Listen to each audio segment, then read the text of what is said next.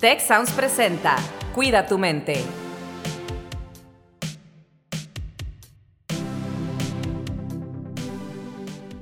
Hola, ¿qué tal? Bienvenidos a un episodio más de Cuida tu mente. El día de hoy seguimos con la gira por los campus en el Tecnológico de Monterrey. Estamos en el campus Estado de México.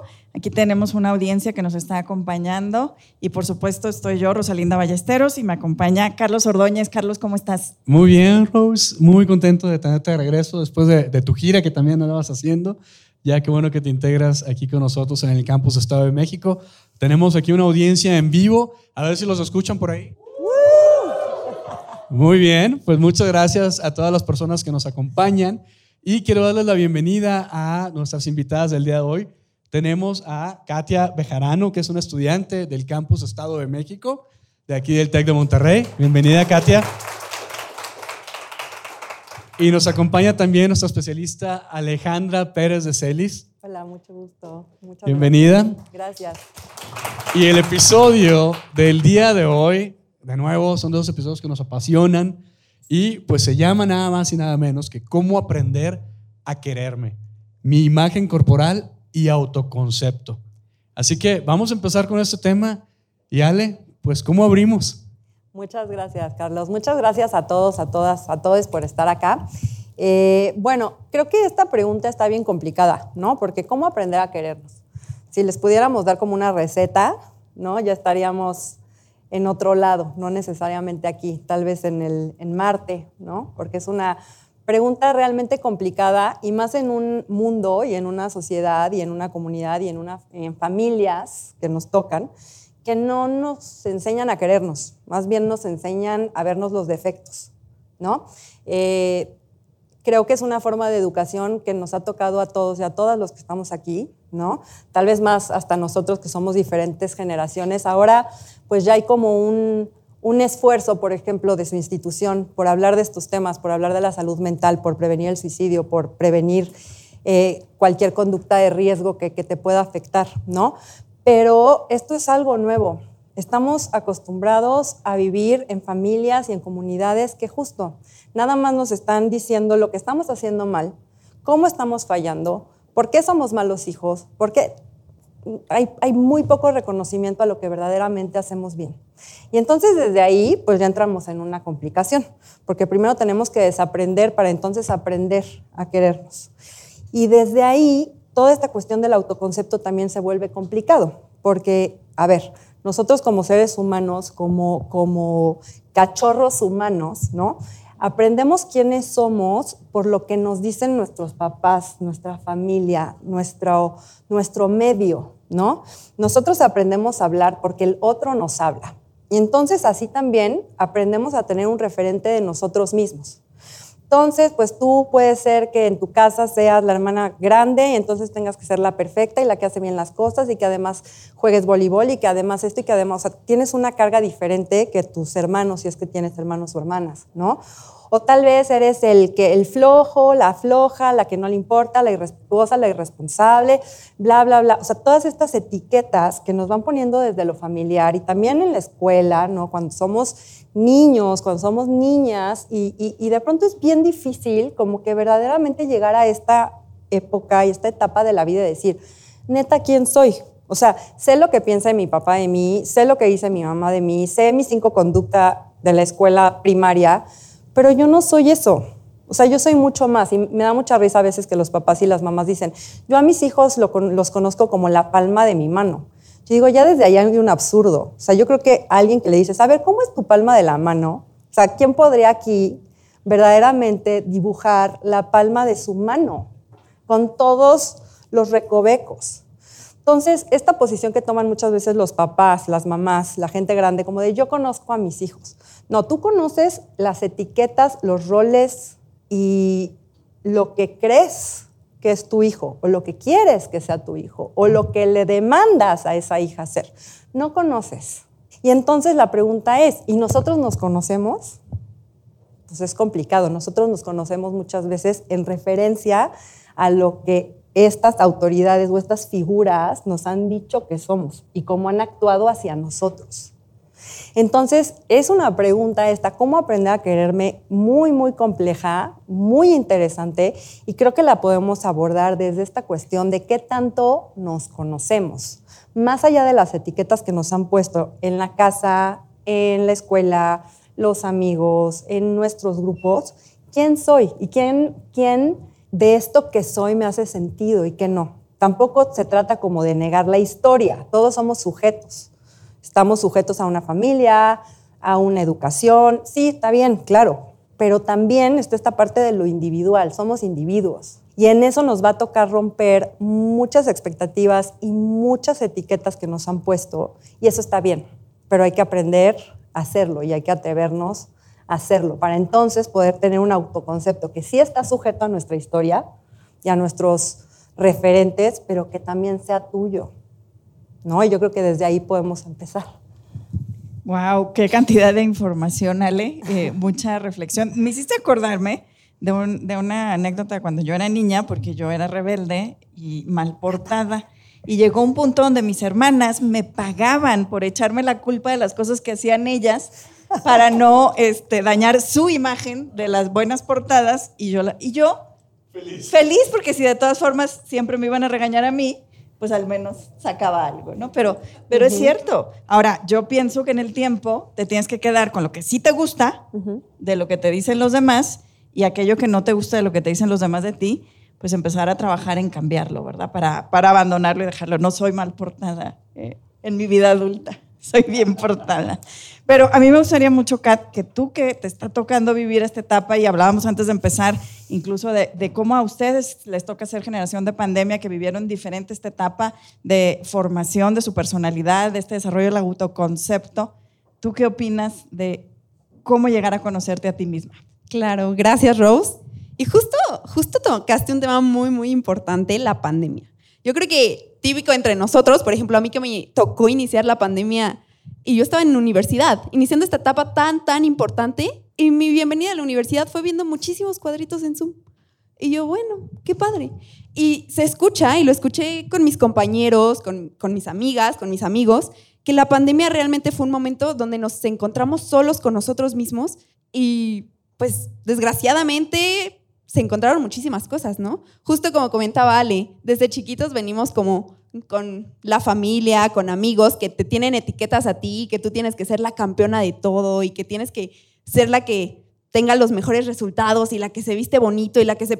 Espérame, ¿no? Y la pandemia fue justo esa oportunidad de que, pues todo este tiempo estuve viviendo en eso cuando realmente solo seguí órdenes de pues de mis papás, ¿no? O de, quien fuera en ese momento mi figura de autoridad, ¿no? Entonces fue algo muy complejo, acá no me dejarán mentir mis, mis compañeros. La pandemia fue, fue ese pasito a darnos cuenta de tal vez quién soy realmente o por qué no. También es un tema que tenemos que abordar y que con toda sinceridad, pues uno se dieron cuenta que tal vez ya tenían un trastorno de conducta alimentaria o tal vez ya traían algún tipo de, de pues sí, de un trauma, ¿no? Entonces yo creo que la pandemia sí, sí fue algo que nos vino y nos marcó a todos, todas, evidentemente, pero más a una generación que estamos en pleno desarrollo, que queremos salir, fiesta, brincar y todo. Entonces es, es una etapa bien compleja, ¿no?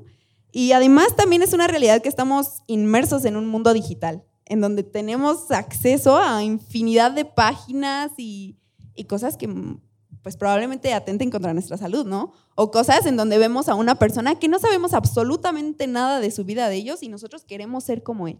Entonces, desde ahí hay algo que, que pues hay que tener cuidado, ¿no? Pero pues que ya está en un nivel masivo muy, muy grande. No sé, Ale, ¿tú cómo lo veas? O Carlos. No, pues yo te iba a preguntar, eh, ahorita escuchándote, Kat, eh, tocaste algo, mencionaste algo que hemos tocado en otros episodios de, de Cuida tu Mente, sobre la comparación social, sobre las redes sociales. Y ahorita mencionabas esto de, de estar conectados, o yo diría ya hiperconectados, ¿no? Y te quería preguntar, ¿qué tanto influye en las personas de tu generación, desde tu perspectiva, esto de estar conectados prácticamente todo el tiempo, ¿no? ¿Y qué tanto influye en, en este tema de hoy, de cómo aprender a quererte? O sea, ¿te ayuda a quererte el estar conectada, el estar eh, pues tal vez comparándote todo el tiempo 24/7? ¿O cómo, cómo influencia esto en tu perspectiva de ti misma? Es algo bien complejo. Realmente O sea, yo voy a quemar a alguno de mis amigos, amigas aquí, porque hay una aplicación ahorita que está muy, muy de moda, o sea, que se llama Be Real, me parece, ¿no? Y la verdad yo no la tengo, no la he descargado, pero tengo entendido que es algo así como que te manda una alerta y tienes que mandar como que una foto de, del momento en el que estás, cómo estás y sin que te importe, ¿no?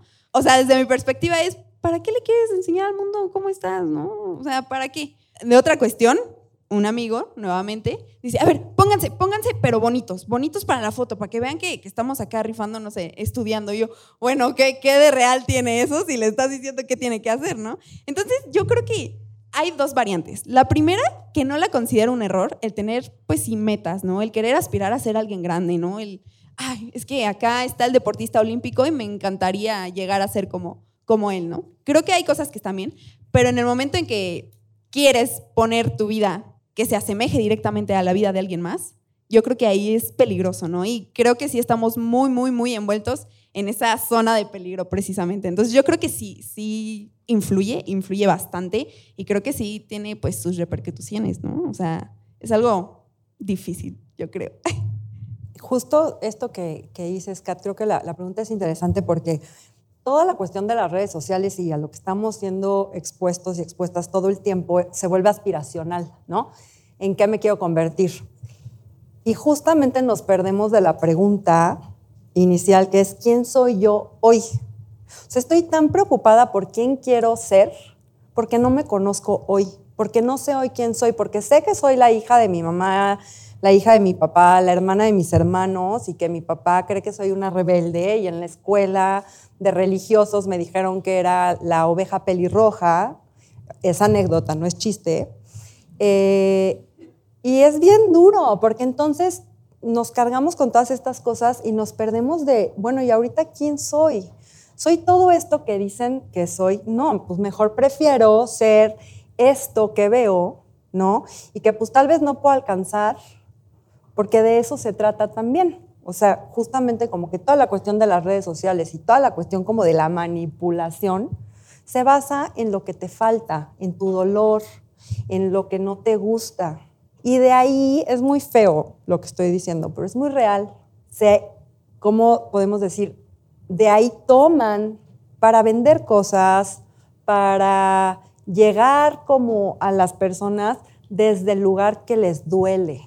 Entonces, vuelvo como a la parte de, podríamos tener mucho más control de esta cuestión que me afecta, porque no te estoy diciendo que no te afecte, claro que te afecta. O sea, yo soy una mujer de 37 años, profesionista, con una maestría, este, candidata a doctorado, tengo dos hijas. Y estoy segura que si me pusiera a ver yo todos los contenidos como de las páginas que de pronto ustedes siguen en Insta o en las páginas que sean, no, bueno, me sentiría fatal, porque muchas veces no cuidamos lo que consumimos. Y estamos siguiendo puras páginas de gente así como con los super ovnis, ¿no? Y, la, y la, la, champaña y los yates, y después, ¿a qué, ¿a qué hora? O sea, qué hora? Qué padre se ve eso y qué bonita sería esa vida, pero pues si eso es ser feliz, no, pues yo soy muy, yo soy muy triste, qué mala vida, ¿no? y dejamos de ver lo que sí tenemos, quienes sí somos, por esta cuestión aspiracional.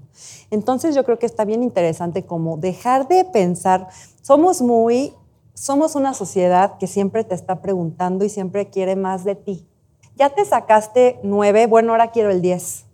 Ya te sacaste el siete, que para ti fue un gran esfuerzo. No, yo te conozco, papá, mamá, ¿no? Yo te conozco, tú puedes dar más. Pues es que no, para mí este siete es mi diez. Y eso los papás, las mamás, las instituciones nos cuesta mucho trabajo entender porque todo el tiempo queremos estudiantes perfectos, hijos perfectos, novios perfectos, novias perfectas, gente perfecta. Y eso no es humano. Entonces vivimos como en esta parte en la que cuando ya lograste algo, se te demanda algo más. Y es muy duro porque entonces estamos educados y educadas a justamente ver siempre lo que nos falta y a nunca estar satisfechos y satisfechas con lo que sí tenemos ustedes son una generación que están teniendo esta posibilidad justamente de modificar desde ahí, desde, desde el decir, bueno, yo soy esto, ¿no? Y tal vez no sé quién soy todavía, porque nadie lo sabe, es una cuestión dinámica y de evolución que todo el tiempo, ¿no? Pero por lo menos ahorita ya podría saber quién no, quién no eres. ¿Qué de eso que te han dicho y qué de eso que te ha educado no eres? ¿Qué no tiene que ver contigo? Y el que sí, pues es una pregunta que se va a ir contestando siempre, ¿no? Pero mientras más herramientas tengas tú para encontrarte a ti, en tu deseo, en lo que tú quieres, en quién tú eres, va a ser mucho menos complicado. No fácil, porque nunca es fácil, pero va a ser mucho menos complicado el que tú puedas aprender de ti y valorar la vida que tienes sin esta necesidad de compararte todo el tiempo con otras vidas, con otros cuerpos, con otras formas, con otros, sino que aprender, ¿no? A, a empoderar lo bueno que sí tenemos. Y no nos educan para eso. Esa es una realidad, desde mi perspectiva. Claro, y nadie somos perfectos, ¿no? A lo mejor eh, desde una perspectiva entendemos o entendíamos y todavía hasta esta edad, ¿no? Que hay que cumplir con un cierto rol, eh, pero también del otro lado, quien puede estar demandando ese rol, o sea, nuestros papás tampoco eran perfectos y a lo mejor estaban trabajando y yo como mamá trabajo desde el rol de qué es lo que pienso que se demanda de mí como mamá o como papá. Y es como esta combinación de a lo mejor ni yo quiero estar donde estoy, ni quiero que mis hijos estén donde estén, y los dos estamos en un papel eh, distinto, ¿no? Kat, déjame nada más continuar con, con, esto que nos decías también de la influencia de las redes sociales y particularmente medio lo has comentado, ¿verdad? Pero tú eres deportista, eres deportista de alto rendimiento y parte de un equipo representativo, ¿no? Entonces, también en este mundo hay demandas, ¿no? Justo sí. Y les iba a comentar, ya les quería robar la palabra desde hace rato, pero, pero corríjanme si estoy en lo incorrecto. Vivimos en una sociedad donde las personas se califican con base a los resultados que se otorgan. Que si ya ganaste el primer lugar en el mundo, wow, eres la mejor. Que si te quedaste en la primera pelea, en mi caso yo hago taekwondo, que si ya te quedaste en la primera pelea, eres malísima. Pero no, no se aplaude realmente todo el esfuerzo que hay detrás, ¿no? Y lo mismo aplicado para la academia, ¿no? Hay unos que sin necesidad de estudiar sacan 100 y yo de ¿cómo le hacen?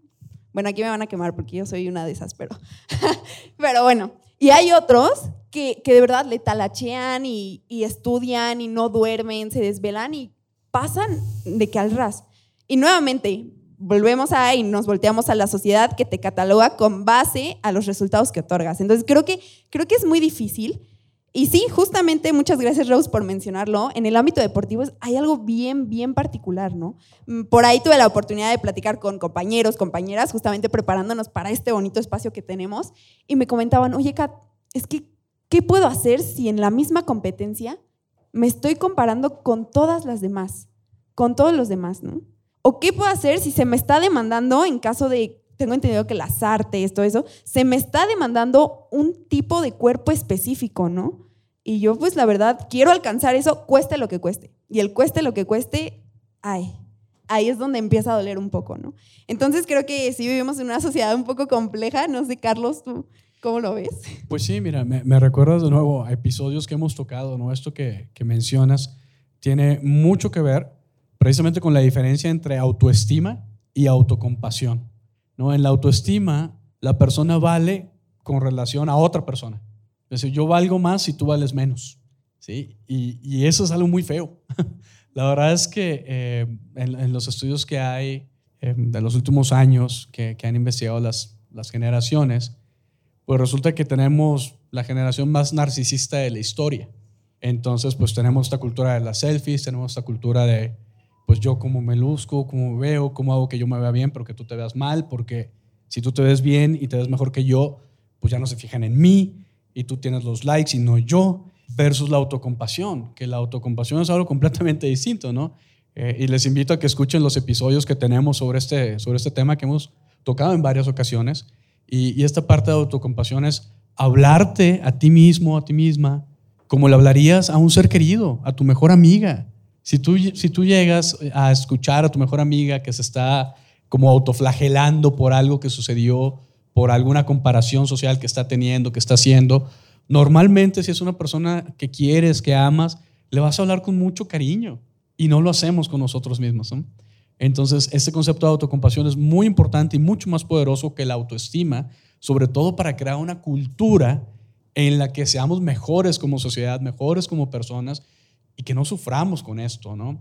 Otra de las cosas que se han mencionado el día de hoy, que Se nos ha ido rapidísimo el tiempo, ya estamos ahorita por cerrar, créanlo o no, pasaremos a la etapa eh, en vivo acá de las preguntas del público, pero otra de las cosas que se mencionó eh, ahorita, que me llamó mucho, mucho la atención, porque precisamente Grecia Tobar, que es nuestra gerente de, cultura y engagement de bienestar, y un servidor en la mañana, eh, dimos una entrevista a un medio en el marco también del Día Mundial de Prevención de Suicidio.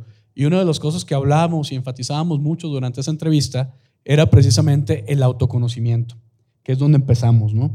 Y ahorita, si nos damos cuenta y seamos autocríticos, ¿eh?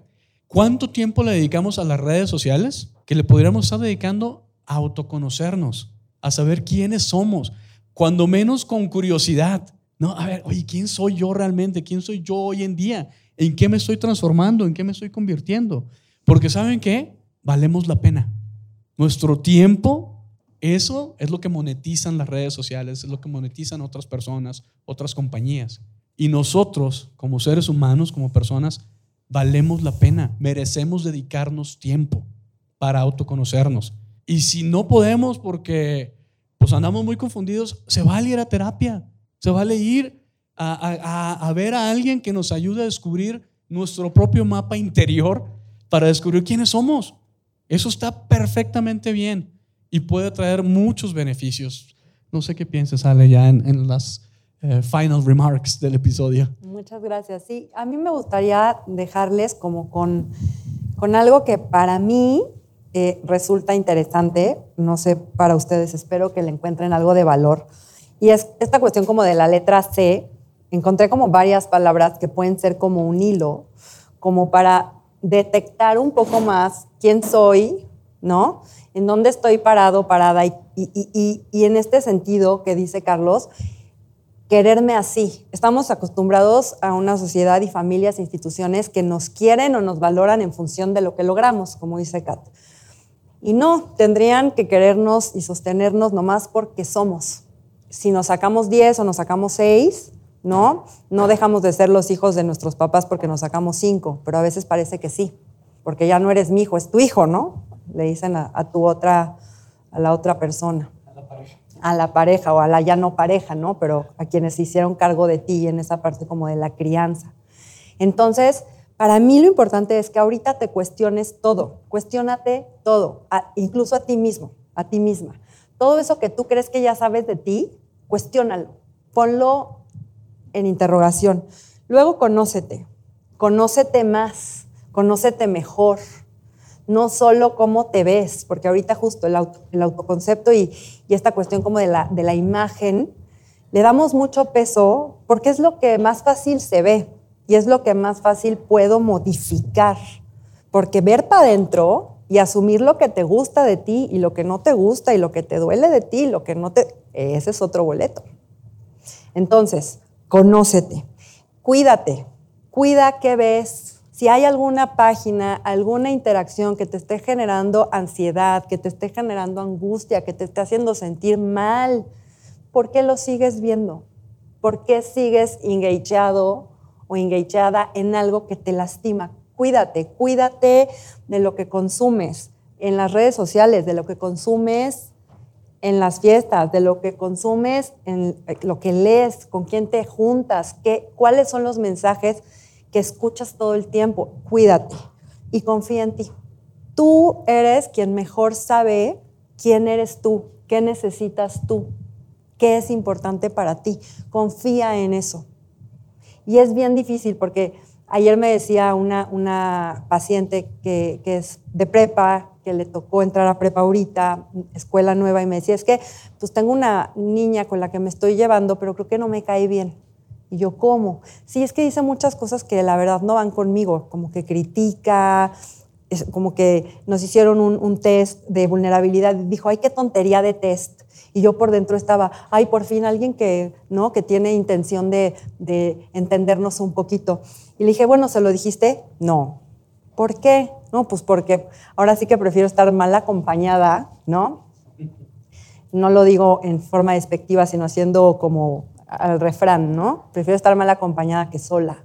Y entonces le digo, pero tenemos que aprender a hablar, porque si nosotros nos callamos lo que nosotros pensamos y si estamos viendo que alguien está siendo violento, que alguien está siendo abusiva, que alguien está diciendo algo que no, si nosotros nos lo callamos, no le damos oportunidad a esas personas que sí pueden conectar, conectar con nosotros desde lo que sí somos. Porque si yo digo, sabes que a mí el test de vulnerabilidad me pareció muy interesante y la verdad que te pediría que si estás conmigo, pues no te expreses así de los demás. Bueno, igual esa chava va a tomar otra postura o no, eso no es lo importante, pero tal vez esa, esa voz tuya sirva para que alguien más que sí va a conectar contigo te escuche. Entonces confía en ti, cuestiónate, conócete, cuídate y confía en ti. Gracias, gracias. Eh, pasamos a la, a la etapa en vivo en la que estamos aquí con nuestros panelistas para cualquier duda, cualquier nota que tomaron, cualquier duda que tengan. Pues les quiero agradecer mucho por la plática, pero tengo aquí una pregunta. En cuanto al autoconcepto, a la imagen que podamos tener de nosotros, desde mi experiencia siento que es algo un poquito complicado porque pues no es algo que de la noche a la mañana ya lo tienes. Muchas veces es un proceso muy complicado de muchas altas y muchas bajas y puede que tú tengas, te quedes con lo mejor que los demás opinan de ti y que tú opinas de ti, pero en el momento en el que durante este proceso tienes una pequeña recaída, porque de una u otra forma a mí me pasa que intento ver como siempre lo más positivo, pero lo más realista de mí, a veces comentarios ajenos me cuestan esa imagen que yo estoy construyendo de mí. Entonces, en este caso, ¿qué haces? Porque es un proceso que te toma mucho tiempo. Y a veces estás en las nubes y a veces estás abajo y cuando estás abajo, ¿qué haces? Gracias. ¿Cómo te llamas? Isamara. Isa. ¿Puedo, Isa? Sí, gracias. Por supuesto que el autoconcepto es una cuestión que se desarrolla, no un día nos despertamos y ¡pum! ¿no? Lo venimos desarrollando justo, o sea, desde que nacemos, ¿no? Ahora, si es una realidad que hay mucha gente que tiene como, o siente que tiene como la, el derecho a hablar de nosotros, ¿no? A hablar de nuestro cuerpo, a hacernos comentarios acerca de cómo nos vemos y de cómo podríamos vernos mejor y de cómo antes nos veíamos diferente. Y como dices, es una cuestión en la que nosotras, nosotros, estamos trabajando todo el tiempo y de pronto llega la tía este, incómoda en la comida familiar y te hace un comentario hacia cómo te ves y es como de, ay, neta, o sea, por, yo me sentía muy bien, yo llevo trabajando un montón de tiempo, yo, y por este tipo de comentarios descuidados nos volvemos a sentir de una forma en la que ya no nos estábamos sintiendo. No tenemos el control sobre lo que los otros nos digan, porque es una realidad que la gente va diciéndote cosas y luego se va a su casa y se duerme y ni se acuerda lo que te dijo. Y a ti el comentar, ese comentario se te queda aquí y te acompaña todo el mes, todo el año, 10 años, 15 años, y me sigo acordando de la oveja pelirroja, iba yo en tercero de primaria, ¿no? Entonces, es súper importante en esta posición de adultos que tenemos que empezar a tomar, porque además aquí veo que somos, bueno, son pura gente eh, de profesional, no veo nadie de, prepa, por lo menos que salte a la vista, eh, como la parte de la imagen, ¿no? Lo que decimos. Entonces, creo que es importante aprender a blindarnos de esos comentarios. Nosotros somos responsables de a quién y a qué le prestamos oídos. Y si yo digo, bueno, mi tía o mi tío, o sea, a ver, ¿qué autoridad? Digo, además de que es mayor que yo y que es un familiar adulto y que, ¿por qué me importa lo que mi tía, la Yogis, me diga? O sea, tía Yoyis, nadie te pidió tu opinión. Y obviamente me vas a decir, ¿cómo crees que le voy a decir yo a la tía Yoyis? Mi mamá me va a matar. No, pues no necesitas decirle a la tía Yoyis, nada más dile, ah, gracias. Pues chido. Y no nos lo tomemos como una, ¿cómo puedo decirte? Como que tenemos que aprender a separar quiénes somos, cómo me siento y lo que los demás puedan o no en el sentido como de afectarme. Y tampoco te voy a decir como de que te diga la tía Yoyis que qué tal o qué tal, no te vaya a sentir, no te vaya a hacer sentir de cierta forma. también eres humano, está bien, o sea, te cayó gorda, mugre tía Yoyis, o sea, la próxima mejor no vayas a la comida, ¿no? Y se vale, aunque no lo creamos, se vale decir no quiero ir. Ese es otro tema. Fíjate que me, me haces pensar en, varias frases, ¿no? Y por cierto, Ale, yo, yo, tengo una amiga a la que le decimos tía Yoyis. Voy a decir que escuche muy bien esta parte del episodio a ver si se identifica. Así que saludos, tía Yoyis. no, pero Isa, sabes, me, haces pensar en varias frases, que te diré así frases cortitas, los refranes, no sé si se usan hoy en día en sus generaciones, pero pues son de sabiduría popular, ¿no? Y una de esas es, toma las cosas de quien viene en el momento en quien viene, que es un poco relacionado que dice Ale. Hay comentarios que no valen la pena, así, la neta, realmente valen la pena. Sí, te puede afectar y todo, pero... Eh, hay un libro muy bueno, no sé si lo han leído, que se llama Los Cuatro Acuerdos. Y uno de los cuatro acuerdos es, no tomes nada personal. ¿Sí? Y otra frase que a mí me gusta mucho, porque escuché muy bien que dijiste que a veces estás en las nubes y a veces estás acá abajo. Eso es lo normal en la vida. en las emociones, de repente hay días que estamos felices, hay días que no tanto, hay días que estamos muy tristes y subimos. O sea, e-, eso es lo normal, experimentar todo esto. Una frase que yo recuerdo mucho que en lo personal me sirve y se las comparto por si a alguien aquí le sirve, y la he mencionado en varias ocasiones, es esta frase de, esto también pasará. Y me sirve para autorregularme en las buenas y en las malas. Porque cuando te están adulando y echando porras y diciendo lo wonderful que eres y lo bien que te ves y lo bien que hiciste algo, no, pues hasta puedes perder el piso, ¿no? Y te vas. Pero hay que acordarse de que, hey, esto también pasará. Le pasa mucho a los deportistas. ¿no? Triunfadores que son estrellas y todo. Y sí, en su momento son súper guau y todo el mundo los admira. Se retiran a los dos años, nadie sabe ni quién es. A los artistas también. Entonces hay que acordarnos de que esto también pasará. Y hay que acordarnos de esto, sobre todo también al momento en el que tratamos a la gente. Hay que tratarnos con compasión, con bondad, con amabilidad. Porque a lo mejor hoy eres alguien que en este momento alguien te va a aguantar tu mala cara, pero el día de mañana, y cuando estás muy bajo, también hay que acordarnos de que esto también pasará. Esto también pasará. O sea, este momento triste, este momento bajo, también pasará. A veces se ve dificilísimo y parece eterno, pero también va a pasar. Y el día de mañana, cuando voltees para atrás y veas esos ups and downs y sobre todo esos downs y digas, ay, o sea, neta estaba llorando por este cuate así que está re No, no, es cierto. no, o sea, dices, ¿en serio estaba llorando por esto? ¿O realmente estaba llorando por esto que me importaba tanto? ¿O este comentario? ¿O esta cosa que quería que realmente, oye, ya pasó de moda, ¿no? O sea, pueden ser tantas cosas que, que le damos importancia que no son tan importantes. A lo mejor en un momento sí, pero otras, la verdad es que let it go, que pase, que fluya y agarra lo que te suma. Pues lo que te destruye, no. ¿Puedo decir una cosa más? Creo que esto que dices es bien importante, pero justo qué pasa cuando esa persona que me malvibra o que me está haciendo estos comentarios no es la tía Yoyis, pero es con quien vivo. Porque también pasa, ¿no? O sea, quien dice, ay, bueno, yo vivo en, en una familia que no tiene esas condiciones del diario, pero ¿qué pasa cuando la tía Yoyis no es la tía Yoyis, sino es mi mamá, mi, mi hermana, mi, mi, papá, mi abuelita la que vive con nosotros, ¿no? Entonces es muy importante aprender a poner límites. Y los límites no nada más se los tenemos que poner al otro como de, a ver, sino también a ti. O sea, justamente decir, a ver, no, esto que está diciendo esta persona habla más de esa persona que de mí. Tengo, bueno, desde hace 15 años trabajo con jóvenes y adolescentes en el consultorio. Entonces tengo anécdotas para aventar para arriba.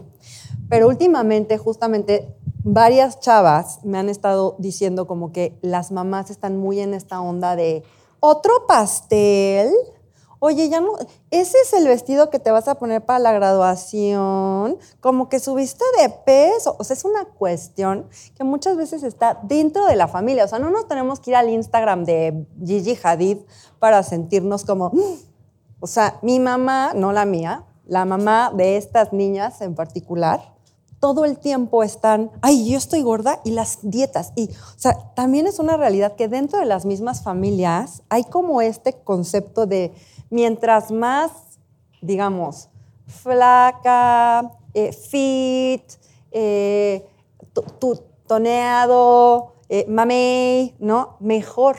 Y eso muchas veces, otra vez, nos afecta porque es quién dice. O sea, quién dice que mientras más así, entonces mejor.